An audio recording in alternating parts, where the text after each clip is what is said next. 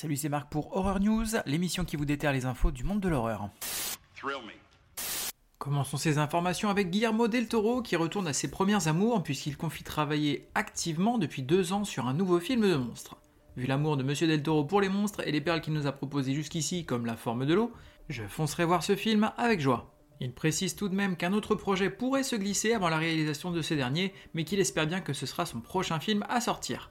Rappelons également qu'il vient de sortir sur Netflix sa propre vision du grand classique Pinocchio, qui reçoit un accueil excellent.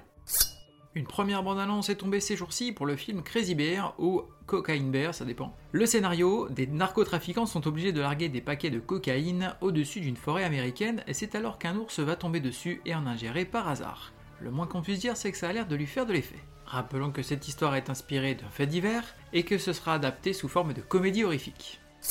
Mike Flanagan et son binôme Trevor Macy, qui ont notamment fait Haunting of Hill House ou Midnight Mass, quittent Netflix et signent chez Amazon Prime Video pour plusieurs années. Nous retrouverons donc leurs futures œuvres sur Amazon. Ce départ contribue à condamner la série de Midnight Club qui s'arrête donc après une seule saison. Le duo confie déjà travailler sur une adaptation de grande envergure de l'œuvre de Stephen King, La Tour Sombre. Pour le moment, il est prévu de décliner le projet sous forme d'une série de 5 saisons et de 2 films autonomes. Mike Flanagan décrit ce projet comme son projet de rêve, lui qui travaille dessus depuis des années, qui a déjà adapté plusieurs œuvres du King, comme Jesse ou Doctor Sleep, et dont il est un très grand fan. La Tour Sombre avait déjà été adaptée en film en 2017 et avait malheureusement fait un monstrueux flop. Le réalisateur de La cabane dans les bois et scénariste de Cloverfield, Drew Goddard, retourne dans le genre horrifique en préparant le pilote d'une série animée du nom de The Trenches pour la chaîne FX. On y suivra une famille de chasseurs de monstres à notre époque. Après le succès phénoménal de la série Mercredi sur Netflix, les créateurs Alfred Gauss et Miles Millar confient avoir du matériel pour faire au moins 3 à 4 saisons si la série est reconduite. Tout ce que l'on sait pour le moment, c'est que le reste de la famille Adams y prendra une place plus importante.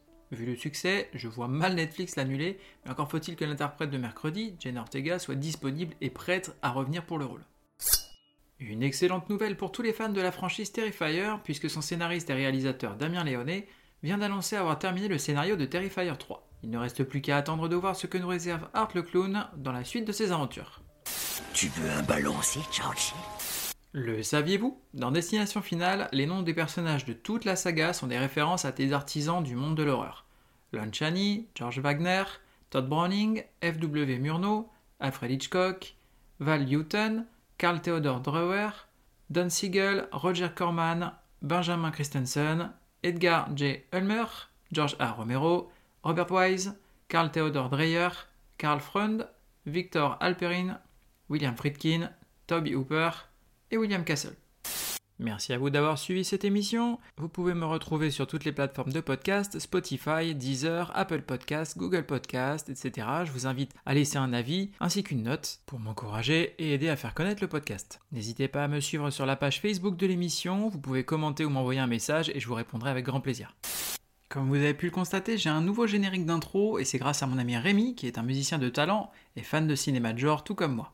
Un grand merci à lui donc pour son travail que je ne me lasse pas d'écouter. Restez jusqu'au bout car j'ai également un générique de fin maintenant.